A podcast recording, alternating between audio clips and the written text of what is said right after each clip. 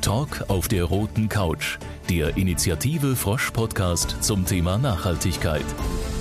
Mehr Informationen unter initiative-frosch.de. Guten Tag, mein Name ist Jo Gröbel und ich freue mich heute, zwei Gäste hier auf der Roten Couch bei Werner und Merz begrüßen zu dürfen. Auf der einen Seite Herrn Krüger. Ich verrate jetzt nur, dass Sie unter anderem auch Landschaftsarchitekt sind und mhm. sich mit Fledermäusen befasst. Das können Sie gerne später noch erläutern. Jedenfalls passt es zum Thema, lieber Herr Schneider, insofern ganz gut, als wir auch heute sehr intensiv über einerseits Natur, aber auch den Eingriff in die Natur sprechen. Und Eingriff in die Natur ist nicht immer Kultur. Wir werden das noch sehen. Auf der anderen Seite dann Reinhard Schneider, auch Gastgeber, Chef des Hauses Werner und Merz und nicht zuletzt bekannt für die Marke Frosch, wie man glaube ich, auch hier oben in der Tasche sieht. Und ganz wichtig, Träger des Deutschen Umweltpreises 2019-2020. Also besser geht's eigentlich gar nicht mehr. Was sagen Sie zum Umweltpreis für Herrn Schneider? Widersprechen Sie jetzt bloß nicht. Nein, um Himmels Willen, das ist wohl verdient und hat den richtigen sozusagen ereilt. Hier ist so wahnsinnig viel geleistet worden, von Ihnen angeführt. Von daher ist das eine super Auszeichnung und es passt. Wunderbar. Danke. Fangen wir trotzdem mal mit Ihnen direkt an. Äh, schon im Vorgespräch, lieber Krüger, habe ich gemerkt, dass Sie eigentlich so ein ganz fröhlicher Mensch sind. Und ich frage mich, wie kann man eigentlich fröhlich sein, wenn man sich mal einfach anschaut, was so mit der Umwelt, mit der Natur vor allem insgesamt passiert. Da haben wir eine massive Bedrohung des Ökosystems. Wir hören fast täglich, dass die Wälder auch in Deutschland massiv sterben. Wir hören, dass die Arktis massivst abschmilzt, äh, Brände, äh, bedrohte Tierarten. Und für mich, lieber Reinhard Schneider, wir haben uns schon mal darüber unterhalten, ist irgendwie auch immer so ein Merkmal, dass wenn man noch vor 10, 20 Jahren mit dem Auto über die Autobahn fuhr, man hatte eine komplett dichte Windschutzscheibe, ganz einfach, weil viele Insekten reingeflogen waren hat man heute nicht mehr. Also ich glaube, drastischer ist es gar nicht zu illustrieren. Aber wieso, wieso haben Sie trotzdem gute Laune? Sie sind nämlich, jetzt kommt's, der Chef von NABU. Das müssen Sie ein bisschen genauer erläutern, nämlich dem Naturschutzbund. Genau, also ich habe tatsächlich die große Freude, seit November letzten Jahres Präsident des NABU mhm. zu sein. Ähm, wir sind 120 Jahre alt, haben also diese ganze Frage von Naturschutz, von Entwicklung unserer Landschaften an vielen Regionen auch über diese gesamte Zeit nachvollziehen können. Und wie Sie schon gesagt haben, es ist eine Welle des Verlustes. Und auch die Zeit, in der ich selber schon aktiv bin, seit Anfang der 80er Jahre, äh, wenn ich vergleiche, was wir heute noch an Feldlärchen haben, was wir an Kiebitzen haben, wie unsere Wälder aussehen und all diese Dinge, da ist unglaublich viel kaputt gegangen. Und über die Medien und über die Globalisierung ist uns natürlich auch viel bewusster, wie das dann alles auch noch global zusammenhängt, wie unser Lebensstil dazu beiträgt, die Wälder im Amazonas zu ruinieren, die Wälder auf in, in, äh, in Indonesien zu ruinieren. Und ich sehe trotzdem, wir sind nicht chancenlos dem ausgeliefert, sondern wir haben eine Möglichkeit, das zu verändern. Das ist das, was mich motiviert. Und für mich selber ist es einfach so, ich kann meine Motivation für mich nur erhalten, in dem Moment, wo ich da positiv getönt rangehe und mir nicht jeden Tag sage, ach Mensch, Jörg Andreas, das, Leben ist schlecht, die Welt ist schlimm und das, das geht so in Richtung Doomsday-Szenarien. Und das müssen wir nicht akzeptieren. Wir haben eine Chance zu handeln und wir sollten die nutzen. Und da ziehe ich eine Menge Kraft raus, auch dann immer wieder mich zu fragen, wie kann es denn sein, dass wir in so einer Zivilgesellschaft, wie wir sie haben, uns geht's bolle gut. Wir haben Technologie, wir haben Wirtschaft, wir haben Wissenschaft, all diese ganzen Dinge. Und wir kriegen so viele Dinge nicht hin, obwohl wir wüssten, wie es geht. Und die Fledermäuse helfen dabei, weil ich eben gesagt hatte, Sie ja. haben was mit Fledermäusen. Beobachtung von Fledermäusen. Ja, also ich, für, ne? für, mich ist es eben auch so, und da ziehe ich Kraft draus, dass ich mhm. sage, nur Papiere, nur Studien, nur Lobbyarbeit, nur die Diskussion im parlamentarischen Raum, das würde mich nicht äh, glücklich machen. Ich brauche auch immer wieder Gummistiefel, ich brauche den Spaten, ich brauche das Fernglas und hatte jetzt gerade eben äh, die, die Gelegenheit, mal mitzumachen bei Fledermausbeobachtungen und auch bei einem wissenschaftlichen Fledermausfang. Und dann tatsächlich diese kleinen Tiere, die ja in der Luft so groß aussehen, sehen, in der Hand zu halten. Die wiegen dann vier, fünf Gramm teilweise, sehen im, im Flug viel, viel größer aus, also hat man eine schöne Illusion sozusagen. Und es ist alles wahnsinnig zart. Und auch die sind zurückgegangen, weil wir zu viel Pestizide, zu viel Pflanzenschutzmittel drin haben, weil viele Quartiere dicht gemacht worden sind, also wo sie ihre Wochenstuben haben zur Aufzucht der Jungen. Und das muss nicht so sein. Und das da aufzuwecken und da an Lösungen zu arbeiten und nach vorne zu gehen, das ist das, was mich antreibt. Und das kann ich persönlich nur mit guter Laune. Super. Wir haben, Sie haben schon gemerkt, äh, die beiden Herren werden nicht unbedingt kontrovers miteinander diskutieren, sondern äh, wir sind insofern nicht so rituell wie viele andere Gesprächsrunden, wo einer gegen den anderen sein muss und zum Schluss angebliche Meinungen gegeneinander stehen. Lieber Reinhard Schneider, äh, wenn ich Natur höre, dann weiß ich von Ihnen, dass Sie immer auch gesagt haben, Natur ist kein Shareholder, aber ist ein Stakeholder. Und das würde mich ein bisschen genauer interessieren, was Sie sich darunter vorstellen. Jetzt als Unternehmer gesprochen, die Natur als ein Stakeholder. Vielleicht können Sie das ein bisschen erläutern. Sicherlich auch on top oder in Ergänzung oder auch eigenständig zu dem, was wir gerade von Herrn Krüger gehört haben. Ja, ich bin der Überzeugung, dass man die Natur in den verschiedenen Gremien auch so behandeln muss, dass man sie wie eine Person mit einer äh, eigenen Interessensäußerung ähm, auch wahrnimmt. Es gibt ja diesen Grundsatz äh, im Liberalismus, wenn jeder an sich mhm. denkt, ist ja an alle gedacht. Mhm. Äh, das kann zwischen Individuen, die ihre Interessen äußern, ja äh, vielleicht theoretisch richtig sein, aber die, die sich nicht äußern, wie zum Beispiel die Natur, bleibt dann mhm. komplett außen vor. Mhm. Und wenn man sich fragt, wie die Natur sich denn äußern würde, muss dann wiederum unterschieden werden, ist das so ein, ich sage eher reflexhaftes Empfindungsdenken und Äußern oder ist es ein Äußern in ökologischen Systemen, wo zu Ende gedacht wird, was wird denn in Summe wirklich die Umwelt entlasten und wie weit? Und wenn man das mit einbezieht, dann kommt man auf ganz andere Lösungen als das, was häufig in den Medien kolportiert wird. Hm.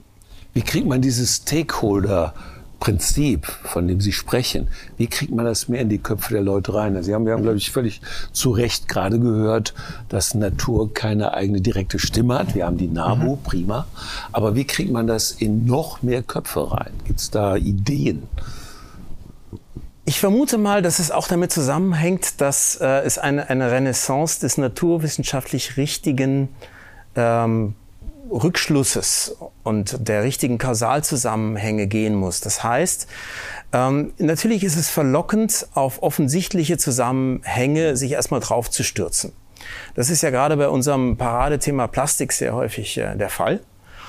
Und ähm, hier ähm, zu schauen, wo die Brücke zu dem wirklich in großem Stil hilfreichen ist, auch wenn es nicht einfach nur oberflächliche Sehnsüchte bedient, sondern in dem Gesamtsystem der Wechselwirkung der natürlichen Kreisläufe am meisten auch an Positiveffekten und Entlastungen bringt, das ist etwas, damit beschäftigt sich die Wissenschaft, mhm. aber es ist manchmal nicht immer so sexy, dort einzusteigen und das wieder zu erklären, wie ja, nutzbringend, aber auch interessant das sein kann, dieser, diesen eher wissenschaftlichen Weg zu folgen und die Bereitschaft, auch die Aufmerksamkeit da etwas länger drauf zu halten, das sehe ich als ganz wichtigen Pfad. Ganz wichtiger Punkt, weil Sie gesagt haben, Sexiness, und genau das stimmt natürlich. Äh, auch in vielen Diskussionen wird ja immer wieder gesagt, na ja, dann nehmen wir mal so ein paar Symbolbilder, das ist schon mal gut, weil die Leute dann überhaupt anfangen, Interesse zu haben.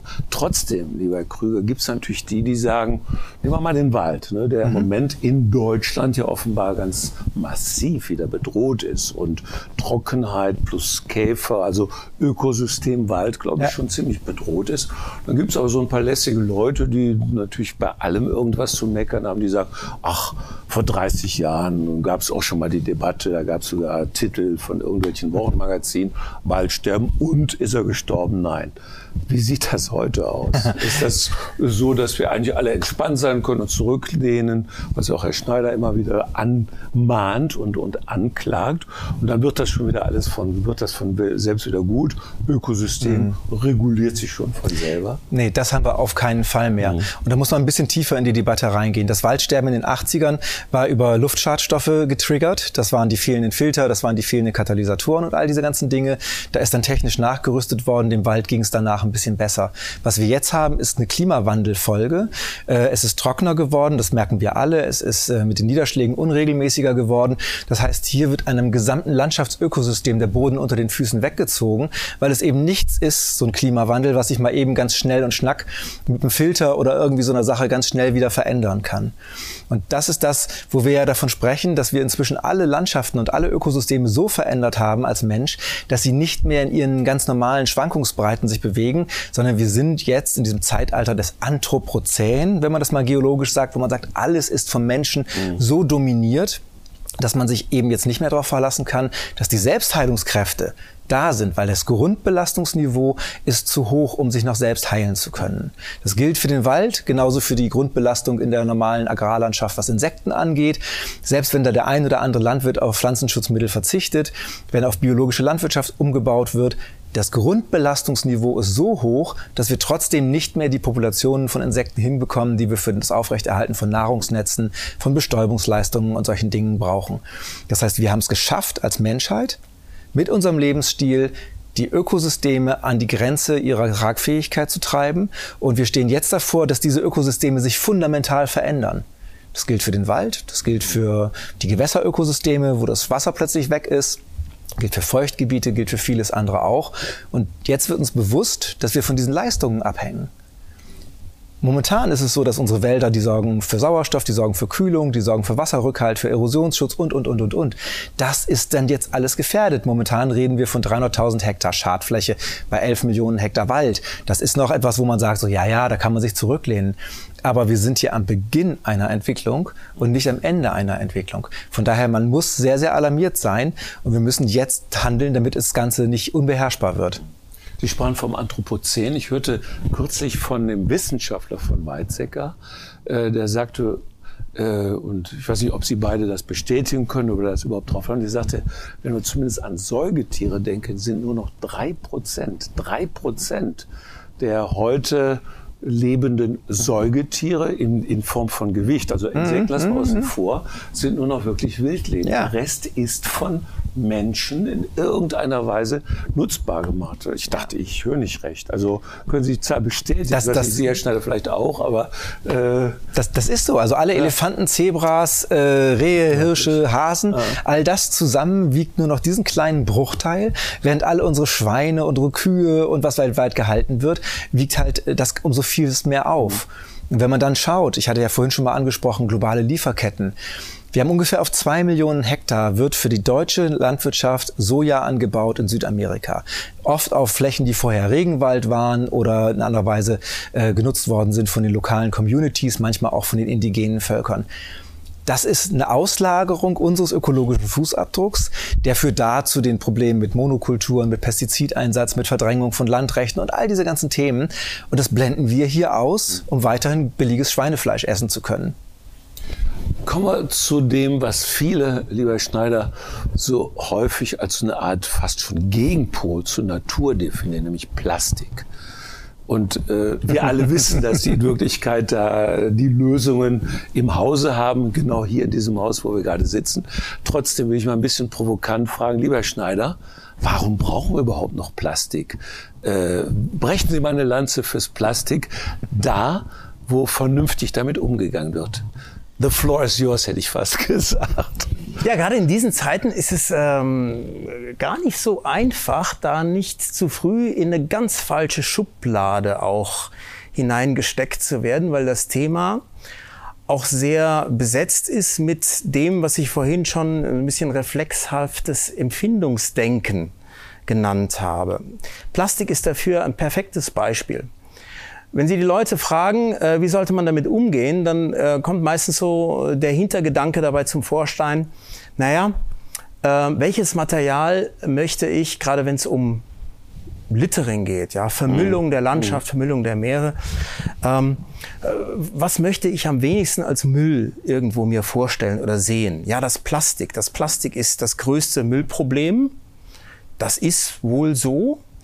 Und wenn man es nicht als Müll sehen will, dann ist es sehr naheliegend zu sagen, ja, dann äh, dürfen wir kein Plastik mehr herstellen. Ähm, es muss einfach weg, also es soll, es soll raus aus dem Bewusstsein. Das ähm, Ökosystemdenken müsste ja eigentlich die Frage dann stellen, ja, wie kriegen wir das denn hin, wenn wir wissen, dass wir auf manche Verpackungsmittel einfach nicht verzichten werden können? Man kann vielleicht ein Müsli unverpackt irgendwo im Unverpacktladen sich in sein eigenes Wegglas abfüllen lassen. Ähm, das geht äh, ganz praktisch, aber zum Beispiel bei doch auch sehr volumenstark verkauften Warengruppen wie Putzmittel, Waschmittel etc., vielen Flüssigmittel, auch Kosmetik, da wird es schon schwieriger. Und äh, wenn man sich dann überlegt, naja, ähm, wie könnte man denn trotzdem erreichen, dass das Plastik nicht als Müll endet? Mhm. Dann sind wir bei dem, was die Natur uns eigentlich täglich vormacht, wie es funktioniert, wie mit Ressourcen umzugehen ist, nämlich im Kreislauf. Und den Schritt machen schon viele nicht mit. Die sagen, Moment mal, wenn ich es nicht irgendwo am falschen Ort haben will, dann will ich es ganz weghaben. Irgendwie ersetzen durch was ganz anderes. Und auf das Thema Kreisläufe und dann die daran anschließende Frage, ja, welches Material ließe sich denn am ökologischsten in einem Kreislauf halten, damit überhaupt kein Abfall mehr entsteht, so wie der Natur das macht, dann kommt man plötzlich zu ganz anderen Resultaten als dieses reflexgesteuerte. Und da muss ich sagen, da hat Plastik tatsächlich, auch wenn man das jetzt isoliert betrachtet, wieder so als, als Plastikbefürwortung sehen könnte, enorme Vorteile, wenn man richtig damit umgeht. Das heißt, es hat einen relativ niedrigen Schmelzpunkt und äh, ein paar andere Eigenschaften, die dazu beitragen, dass alle Ökobilanzierer sich einig sind, dass bei der Kreislaufführung weniger Energie und ich sage mal weniger Schadstoffe entstehen, wenn man das auf die richtige Weise mit Plastik macht, als wenn man das mit Glas macht, weil zum Einschmelzen brauchen sie über 1000 Grad ähm, als wenn man das mit Blech macht, äh, als wenn man das mit äh, Verbundmaterialien machen möchte. Und das komplette Weglassen, da wo es geht, gerne weglassen. Aber da wo es nicht geht, stellt sich die Frage, welches Wissen haben wir denn über funktionierende Kreisläufe? Die Wissenschaftler sind sich da relativ einig, aber in der Öffentlichkeit ist das schon ganz anders. Wenn Sie Leute fragen, naja, Glas ist doch besser. Ja, aber Glas, wenn das irgendwo als Müll rumliegt, das ist nicht so schlimm. Ja, es geht auch im Meer unter, da sieht man es nicht mehr und so. Und im Kreislauf, na ja, irgendwie, man kennt schon von früher. Also es ist nicht die Frage, welches Material das per se schlechtere ist, sondern mit welchem Material man am besten umgehen könnte, wenn man die richtigen Technologien und Verfahren verwendet. Und da gibt's dann ein Strauß an Möglichkeiten von ganz schlechten, die auch von Lobbygruppen vertreten werden, die eigentlich gar nicht wollen, dass man, ich sag mal, weniger Neuplastik produziert und mit dem Altplastik gescheit umgeht, weil dann bricht denen ihr Geschäftsmodell weg, die Plastikherstellung. Ja, sehr lukrativ. Und es gibt andere Methoden, die ähm, schon sehr weit gediehen sind. Und äh, ich sage mal, es, es gibt so die drei Grundregeln der idealen Kreislaufführung. Und die werden eigentlich sehr selten zusammen auch respektiert und wahrgenommen. Das eine ist, lässt sich der Kreislauf komplett schließen bei der Menge oder fällt da irgendwas raus, was dann irgendwie am falschen Ort landet? Das nächste ist die Qualität. Ist das nur Downcycling, ja, irgendwie von, von was weiß ich, einer Plastikflasche für mhm. Putzmittel dann irgendwie zu einer Parkbank oder zu irgendwelchen mhm. Eisenbahnschwellen und danach dann wieder Verbrennung? Und last but not least, das, was am meisten nicht berücksichtigt wird, mit welcher Energiemenge kann man den, Schla den Kreislauf in der Menge und in der Qualität geschlossen halten. Und äh, da Wissen aufzubauen, ist ähm, keine triviale Angelegenheit, denn da gibt es enorme Unterschiede der Methoden. Äh, heißt für mich, für die, als für den Laien, der ich auch bin oder vor allem bin, Plastik ist erstmal A, in vieler Hinsicht unverzichtbar, wenn ich das richtig mitbekommen habe. Und B, es muss aber gar nicht schädlich sein, wenn man es in diese Kreisläufe einbringt. Das habe ich ja richtig gesehen. Ne? Ja, eigentlich geht es, geht es nicht um, um, um de, de, das Image des Materials mhm. als Abfallstoff. Mhm. Das ist zu Recht bei Plastik eine Katastrophe. Sondern es geht darum zu schauen, äh, wie kriege ich das hin, dass es gar nie Abfall wird. Okay und mit welchen Perfekt. Konsequenzen ja. und wie kann ich da die Vergleiche ziehen mhm. und welche Optionen habe ich dort. Mhm.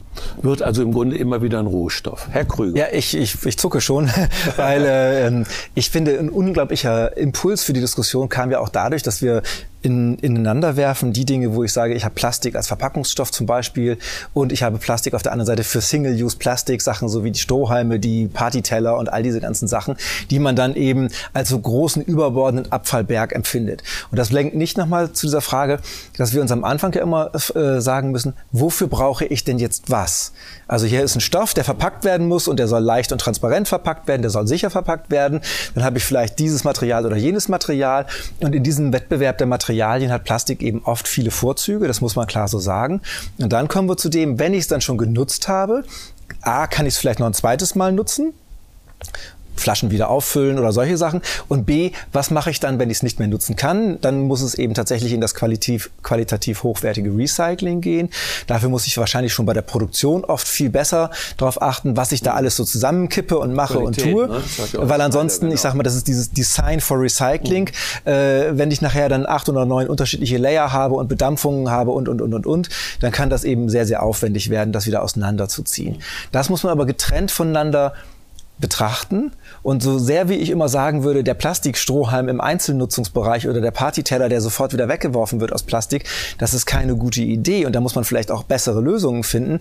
Das, da würde ich aber auf der anderen Seite immer auch sagen, Plastik als Verpackungsstoff für eine sichere Verpackung, für eine qualitätswahrende Verpackung, die das Produkt schützt, hat seine Berechtigung. Wir müssen das, wie Herr Schneider sagt, in die Kreislaufwirtschaft reinbringen, damit wir am Ende eben nicht immer nur mehr brauchen. Und diese Frage mhm. von Neuplastik, Primärplastik immer wieder neu zu produzieren, das ist das, was unserem Planeten gerade das Genick bricht. Wir leben auf einem sehr, sehr großen ökologischen Fußabdruck. Wir sind ungefähr bei dem Ressourcenbedarf, äh, allein bei den nachwachsenden Ressourcen, da ist jetzt Plastik und Öl und die ganzen Sachen noch gar nicht drin, von ungefähr zwei mhm. Planeten. Mhm. Wir haben nur leider keine zwei. Und äh, das wird so nicht mhm. gut gehen und nicht weitergehen. Und das ist das, was ich vorhin schon mal sagte. Wir haben die Ökosysteme dieser Erde an den Rand des Scheiterns getrieben. Und dieses Scheitern, das wird den Ökosystemen auf die Füße fallen, das wird aber vor allem uns selbst auf die Füße fallen. Dann darunter lebt sich nicht mehr schön. Wenn ich das richtig verstanden habe, lieber Herr Schneider, äh, Plastik schirmt ja auch vor weiteren Umweltverschmutzungen, nämlich was die Inhaltsstoffe betrifft, ab. Das heißt, es ist ja auch letztlich dann sogar da, wo man nichts anderes, Sie haben es angesprochen, lieber Krüger, wo man nichts anderes einsetzen kann, ist es ja ein Teil des, des Umweltschutzes. Aber mich würde was anderes interessieren und dann vor allem auch dann direkt noch mal eine Frage an Herrn Krüger. Äh, wenn man so sich die wunderbare Welt der Bilder, der Texte, der Symbole anschaut und auch der Begriffe, dann glaube ich schon, dass äh, im Moment Plastik als Wort ja erstmal eher negativ konnotiert oder zu Deutsch eher mit einer negativen, mit einem negativen Akzent versehen ist. Ähm, muss aber gar nicht so sein. Wir haben es gerade von, von Ihnen, Herr Schneider, mhm. gehört. Frage an Sie, NABU. Sie sind ja nun seit 120 Jahren, gibt's NABU. Mhm. Sie haben jetzt in Deutschland, glaube ich, 770.000 Mitglieder. Mhm. Richtig, habe ich ja, ja. Sehr gut. Äh, und alle kaufen natürlich Frosch, hoffe ich doch. Jedenfalls, wenn man äh, daran geht. Äh, ernsthafte Frage. Mitgliederzahl ist das eine. Aber äh, in dieser Welt von Bildern, von Symbolen, wie viel Einfluss zunächst mal haben Sie auf den Bürger? Also, dass Sie alle Sympathien haben, ist sicherlich erstmal unterstellt. Also, ich glaube kaum, dass jemand sagt, NABU ist eine blöde Organisation. Aber wo, wo wird Ihr Einfluss sichtbar? Naja, den Einfluss haben wir in dem Moment, wo wir Angebote machen, die angenommen werden. Es mhm. ist ja nicht so, dass ich als Organisation sage, das ist das jetzt, was wahr und richtig ist. Ähm, und das müssen jetzt alle so akzeptieren. Sondern wir sagen, wir halten im Umgang mit Plastik das und das für richtig. Liebes Mitglied, lieber Interessierter. Und äh, das sind dahinter die, die, die dahinterliegenden Fakten, warum wir zu diesem Schluss gekommen sind. Und deswegen ähm, fordern wir dich dazu auf, laden wir dich dazu ein, genau dieses und jenes in deinem Konsumverhalten zu machen. Und diese, diese proaktive Kommunikation immer wieder bei den Menschen anzudoggen, das oft auch mit, dem, mit den Bildern zu verknüpfen, die eben funktionieren. Also wo es dann plötzlich um Meeresverschmutzung mit Plastik und solchen Sachen geht, wo es um äh, Vermüllung von Landschaften geht, wo man sagt, Mensch, das wollen wir alle nicht, aber ne, hört mal alle zu, das Problem ist eigentlich tiefergehender, größer und systemisch komplexer. Aber es gibt da ganz einfache Lösungen, die du auch in deinem einzelnen individuellen Verhalten machen kannst, ohne dass du jetzt in Sack und Asche gehen musst und deinen Lebensstil komplett umstellen musst.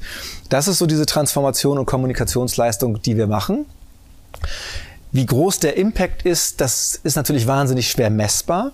Wenn man sich dann aber auch anguckt, in welchen Veränderungsgeschwindigkeiten Impact in Gesellschaften oft äh, funktioniert. Und wenn ich dann sehe, was wir über 30, 40, 50 Jahre im Bereich Umweltbildung in anderen Themen äh, wie eine Bereitschaft oder zumindest eine Anerkenntnis von Mülltrennung und all diesen ganzen Dingen mit begleitet haben, dann kann man sagen, so innerhalb von einer Generation verändert sich dann schon was. Unser Problem ist, wir haben diese Zeit für viele unserer Themen nicht mehr. Deswegen müssen wir jetzt schneller und in größeren Schritten Transformationen machen. Und darum finde ich, kann man die Dinge nicht ganz beim Verbraucher abladen und beim einzelnen Bürger, sondern man muss schon sagen, das System muss auch politisch, muss gesetzlich so aufgestellt sein, dass die richtigen Lösungen auch angeboten werden und der Verbraucher nicht zwischen der Worst-Case-Lösung und der Best-Case-Lösung noch eine Reihe von 23 anderen Lösungen hat und quasi jeder Einkauf und jede Kaufentscheidung zu einer mittleren Abiturprüfung wird. Weil sich das Herr Schneider äh, nicht nur Unternehmenschef ist, also erstmal für operatives Handeln steht, sondern auch sehr, sehr intensiv über natürlich auch Umwelt nachdenkt, auch über äh, neue Methoden. Äh, wir haben eben schon das eine oder andere gehört. Ich weiß aber, dass Sie auch sich immer wieder auch mit der Frage befassen. Das eine ist ja das, was wir an Fakten haben. Das eine ist, was Leute denken, was sie meinen. Aber die Umsetzung in Handeln. Und zwar das eine ist auf der unternehmerischen Seite, aber eben auch auf der Bürgerseite. Vielleicht können Sie das auch ein bisschen erläutern. Darf ruhig ein bisschen philosophisch sein. Also der berühmte Sprung vom Bild, vom Denken, von den Fakten hin zum Handeln. Ja, das hat, glaube ich, etwas zu tun mit ähm, der Attraktivität von singulären, symbolhaften Handlungen ähm, und der Unattraktivität von äh, der Umgewöhnung bei Gewohnheiten. Ähm, und man kann das vielleicht äh, in einem Vergleich ganz gut äh, äh mal visualisieren, wenn man übergewichtig ist und vom Arzt das erzählt bekommt, welche negativen Auswirkungen das hat. Und man weiß, man sollte jetzt an der Situation was ändern. Dann ähm, kann es ja gut sein, dass äh, man versucht ist, dann vereinzelt auf äh, einzelne Produkte zuzugreifen, von denen man gehört hat, dass die äh, eine einzelne, fast sagenumwobene Wunderwirkung haben, irgendwelche spezielle ähm, Müsli-Riegel oder Abnehmriegel oder was auch immer ähm, oder bei einzelnen Exzessen, äh, äh, wo man halt immer schwer gesündigt hat mit den Kalorien, dann sagt, nee, dann nehme ich, ein, ich ein anderes Produkt mit der Hälfte der Kalorien äh, oder lass es ganz weg und ähm, dann, dann ist wieder gut. Und äh, man kennt das ja aus dem Bereich der Diät dann auch hinreichend, dass das oft nicht wirklich dauerhaft wirkt, weil ähm, das A und O die Umstellung der dauerhaften Gewohnheiten ist. Die Leute haben sehr große Zurückhaltung, an diesen schmerzhaften Teil ihres Lebens heranzugehen, weil sie denken, dass die Verzichtsschwelle sehr hoch ist. An Verzicht auf Lebensqualität dauerhaft. Und ähm, der Schlüssel liegt natürlich in einem permanent anderen Verhalten, das aber einem nicht so viel an Preisgabe äh, von, von Lebensqualität erzeugenden Erlebnissen ähm, äh, äh, abnötigt, sondern sagt, okay, du kannst auch gut und schön und freudig leben mit neuen Gewohnheiten und das auf Dauer. Ähm, wenn man dann natürlich Hersteller von super, äh, äh, ich sag mal, Wunderriegeln ist, dann ähm, wird man sagen, nö, äh, Moment einmal, du brauchst deine Gewohnheit nicht komplett umstellen, nimmst du ab und zu einen von unseren Wunderriegeln und äh, äh, reicht schon, ja. Äh, klar, weil die wollen Wunderriegel verkaufen. Aber es wird nicht ohne eine Gewohnheitsumstellung gehen. Die Preisfrage ist, welche Gewohnheitsumstellung ist denn zumutbar für den normalen Verbraucher, dass der nicht sich irgendwie schutzsuchend abwendet und sagt, ja, geht's nicht irgendwie anders, gibt's nicht Ausweichverhalten oder muss das sein oder ich, ich glaube gar nicht dran, dass ich zu dick bin. Ich bin eigentlich gar nicht zu dick. Warum? Warum soll ich was machen? Und diese Lösungsansätze zu identifizieren, permanent anders Machbares, was gar nicht so schlimm ist, weil es am Ende vielleicht gar nicht so viel anders erscheint auf den ersten Blick. Ähm, das ist relativ unsexy, das ist unpopulär, weil, weil das, das ist nicht dramatisch. Da kann man auch keine Wunderwirkungen irgendwie versprechen, sondern da geht's um sehr viel wissenschaftliche Erkenntnisse im Dauerbetrieb. Und das sind Themen, die von Medien, wenn man das jetzt auf Plastiknutzung übersetzt ungern aufgenommen werden, weil die Medien das einfach langweilig mhm. finden, weil man äh, lieber irgendwie ein, ein Ocean Cleanup rächen, ja, mit dem man irgendwie nachträglich das ganze Fett, äh, das ganze Plastik ne, irgendwie wieder so wegsaugt und dann ist mal so eine Plastik Absaugung hier, eine Absaugung dort, mhm. ähm, irgendwelche spektakulären Gerätschaften mhm. oder so weiter. Das, das kann man sehen, das kann man sich vorstellen, da wird's rausgesaugt und gut ist. Ähm, ich denke, es braucht Einsichten, wie, äh, Einsichten, wie Kreisläufe, ökologische Systeme funktionieren, vielleicht auch in Bezug im direkten Vergleich zu menschlichen Organismen, wie, wie die Gesundheit und die, die, die Physiologie von Menschen funktioniert, wenn man da schon gewisse Ahnung hat. Ja, und dann braucht es Wissenschaftler, die sagen, okay, das ist eine Methode, die auf Dauer funktionieren kann und auf die konzentrieren wir uns. Da gibt's auch den Zuspruch, da gibt's einen Leuchtturm für, für diese Lebensart oder für diesen Vorschlag. Da gibt's vielleicht auch Incentives von der Politik, dass eine solche Lebensart nicht zu teuer sein muss, auch angegangen werden kann von vielen. Und nicht irgendwie, ja, aber wir müssen doch, wir dürfen doch den ganzen, den Wunderriegelverkäufern nicht das Geschäft kaputt machen. Die brauchen doch auch ihre, ihre Existenzberechtigung. Das ist der Bereich Ablenkung. Und die Frage ist, wie lange können wir uns diese Ablenkungs Phase über die Wunderversprecher noch leisten, zeitlich. Und da bin ich vollkommen bei Ihnen, so viel Zeit haben wir nicht. Und Herr Krüger steht schon wie ein gespannter Flitzebogen ja, da, sitzt da. Weil, weil das natürlich tatsächlich auch ein bisschen unser täglich Brot ist und ja. da gibt es so wahnsinnig viele Aspekte. Ich wollte aber auf einen nochmal genau hinaus. Genau deswegen, weil es eben diese, diese, diese guten Lösungen dann geben muss, ähm, brauchen wir einen Rahmen, der dafür gesetzt wird, dass man sagt, okay, am Ende ist es so, solange ich Plastik-Einwegteller äh, in den Läden verkaufe, wird die jemand äh, immer auch kaufen. In dem Moment, wo ich sage, ich mache sie teuer, weil sie ökologisch Unsinn sind, also ich belege sie mit einem Malus oder ich verbiete sie ganz, äh, das sind ja die Diskussionen bei diesen Einwegplastikprodukten, die auf der europäischen Ebene in Gang gegangen sind, äh, bringe ich ein ganzes System dazu, sich besser zu verhalten und entlaste auch, sage ich mal, 80 Millionen Verbraucher in Deutschland davon, jetzt permanent eine Einzelabwägung äh, treffen zu müssen. Denn wir haben bei den, den Einzelabwägungen immer dann, wenn es um ökologisch gutes Verhalten geht, eine Komplexitätsstufe mehr als bei dem eigenen Gewicht, äh, denn es trifft mich nicht so unmittelbar selbst sofort. Das eigene Gewicht, äh, das bezahlt man irgendwann mit seinen gesundheitlichen Folgen in der Regel, wenn man sich da sozusagen nicht vernünftig verhält. Wenn ich bei einer Nachhaltigkeitsfragestellung bin, wie Materialverbrauch, äh, auch individuelle Mobilität, wie viel Auto fahre ich und all diese ganzen Sachen, dann ist es immer so, dass jede Einschränkung mit der Frage verbunden ist, warum soll ich mich denn einschränken und alle anderen vielleicht nicht? Und diese, diese Komplexität, die haben wir da dann oft immer dabei, wenn nicht das direkte gesundheitliche Argument äh, zählt. Darum ich sage immer wieder, Nachhaltigkeit braucht einen Rahmen. Und das, was Politik in den letzten Jahren gemacht hat, nämlich moderierend sich zurückzuhalten, niemanden auf die Füße treten zu wollen, das ist exakt das, was nicht mehr funktionieren kann, weil ein Wettbewerb nachhaltiger Lösungen gegen nicht nachhaltige Lösungen in einem komplett rahmenfreien Raum, den kann keiner gewinnen und den werden wir auch nirgendwo gewinnen, weder im, in dem Binnenmarkt in Europa oder in Deutschland bei bestimmten Produkten, noch global. Und darum ist es so wichtig, dass das anerkannt wird, dass wir Politik haben und auch Parlamente haben, um einen Rahmen zu setzen, nicht um zu moderieren. Und Hier derzeit passiert das krasse Gegenteil, immer noch, gerade in Deutschland. Ja. Ja. Hier kommt schon die Abschlussfrage an jeden von Ihnen eine. Wir können noch stundenlang weitermachen natürlich. Machen wir vielleicht auch danach. Aber jetzt für das Publikum nur eine letzte Frage. Sie haben es im Grunde schon angesprochen, Herr Kröder. Äh, wenn Sie jetzt sagen sollten, morgen muss Politik als erstes das und das machen, bitte kurze Antwort. Sie sind jetzt nicht nur Bundeskanzler, Sie sind auch Präsident und alles in der Union. König von Deutschland, wie genau, Leo Reiser gesagt hat. Genau. Ganz genau. Wenn ich König von Deutschland wäre, genau.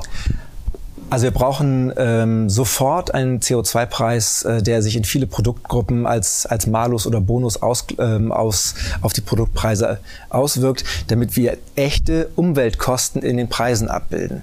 Das ist in jeder Produktgruppe ein bisschen anders zu bemessen, aber wir brauchen diese Art von Externalisierung von Umweltkosten, damit der Verbraucher am Ende entscheiden kann, ne, wir, wir haben hier einen Preis, der symbolisiert, wie schädlich das Produkt ist. Und zweiter Schritt, die ökologisch unsinnigsten und schädlichsten Lösungen müssen einfach vom Markt genommen werden. Und lieber Herr Schneider, ich weiß, dass Sie mit Ihrem ökonomischen Modell ja durchaus gut fahren, habe ich mir sagen lassen. Ne? Vertrauenswürdigster Brand, wenn es um diese Produktgruppen geht. Äh, äh ich glaube auch sehr erfolgreich, was Verkauf betrifft. Also offenbar scheint es ja doch zu funktionieren, dass Ökonomie und Ökologie sich nicht ausschließen. Geben Sie uns eine gute Nachricht mit, eine gute Botschaft. Es gibt Hoffnungsansätze, wie weit die in ähm, die Massenwirksamkeit auch kommen, hängt sehr stark von dem gesetzten Rahmen vollkommen richtig ab, der auch von der Politik kommt. Ganz konkretes Beispiel. Die EU hat gesagt, so als Teil des Green Deals, wir brauchen eine Steuer auf Einwegplastik. Lenkungspolitisch genau richtig gedacht, zumal in Deutschland es immer noch so ist, dass das umweltschädlichste Plastik, nämlich das Einwegplastik, die Teller, Einwegteller, all die Produkte, die Sie zu Recht aufgezählt haben, sogar noch subventioniert werden. Das heißt, es ist eine versteckte Subvention, weil alle anderen Verwendungsarten von Rohöl, die werden schon teurer gemacht, wie zum Beispiel Benzin, Diesel, Heizöl. Aber ausgerechnet das umweltschädliche Plastik, wenn es denn Abfall wird, ist am billigsten. Das kann ja wohl nicht sein. So, umgekehrt, das, was das Plastik davon abbringt, als Abfall zu landen, nämlich die Kreislaufführung, die müsste ja eigentlich gefördert werden, auch von der Politik, ja, auch von den Medien, ähm, von der Politik natürlich finanziell, zumal wenn man weiß, die Technologien, die das im Kreislauf halten, die sind, wenn sie erstmal klein anfangen, in Stückkosten erstmal nicht konkurrenzfähig mit dem etablierten Einwegplastikkonzernen. Ja. Ähm, passiert aber nicht. So, und just jetzt im Moment laufen viele Verbände in Deutschland Sturm gegen die Pläne, dass diese EU-Plastiksteuer auch in Deutschland genauso umgesetzt werden soll, dass das umweltschädliche Einmalplastik teurer werden soll. Und die sagen, nee, nee, nee, nee, das wäre eine Katastrophe für Beschäftigung und, äh, äh, und Fortschritt in Deutschland und Wohlstand, für Beschäftigung und Wohlstand in Deutschland. Ich habe es mal ausgerechnet, dabei geht es da pro übliche Plastikflasche in unseren Warengruppen um 1,5 Cent Verteuerung. Das ist wenig genug, ja, eigentlich zu ne? wenig. Absurd. Mhm. Aber es wird Sturm gelaufen, wenn man sagt, nee, nee, nee, nee, nee, dann, dann würden wir den Wettbewerb verzerren und Arbeitsplätze gefährden und das ist alles nicht gut, das wollen wir nicht. Umgekehrt, das, was man im Verpackungsgesetz schon mal angedacht hat, dass man wenigstens den richtigen Umgang mit diesem perfekten Kreislauf Rohstoff Plastik, was man, wie man diesen richtigen Umgang fördern kann, den ein bisschen Kosten erlässt, das wird nicht gemacht. Und deswegen sagen wir, das, was jetzt derzeit am aktuellsten ist, dass man sagt, ja, bitte die EU-Plastiksteuer in Deutschland umsetzen, eins zu eins, wenn es geht sogar noch höher, mit mehr als 1,5 Cent pro Plastikflasche. Und die Einnahmen daraus, die kann man ja zweckgebunden verwenden, um eine doppelte Lenkungswirkung zu erreichen, indem man das, was man dem bösen Plastik wegnimmt, denen zurückgibt, die derzeit versuchen zu investieren in die richtige Kreislauftechnologie, aber am Markt sich nicht durchsetzen können, weil die kleinere Technologie immer Anfangsschwierigkeiten hat. Und denen könnte man zum Beispiel einfach mal die Gebühren erlassen, die sonst für die Entsorgung entrichtet werden, für ein Material, was ja nicht entsorgt werden muss, weil es im Kreislauf bleibt. Eigentlich paradox. Und da sind die Verbände derzeit ganz aktuell dran. Wissen Sie was? Ich äh, nenne Sie beide, sondern ich habe ich nicht das Recht dazu. Ich bin noch nicht das Volk und der Souverän, aber ich ernenne Sie beide zu Königen von Deutschland. Und Sie setzen all das um, was Sie gerade angesprochen haben. Vielen Dank für die Aufmerksamkeit. Und ich hatte am Anfang gesagt, dass Herr Krüger ja schon mit guter Laune in dieses Gespräch reinging. Herr Schneider sowieso. Hoffe aber, dass trotz aller Bedenken, die wir auch gehört haben gegenüber Politik, Unternehmen, auch manchmal den Bürgern, den Medien, sehen, dass trotzdem ihre Laune gut ist, weil sie schaffen die Welt, die sie sich wünschen. Und ich meine, da kann man doch eigentlich gute Laune haben. Lieber Schneider, lieber Krüger, Dank für das Gespräch. Danke.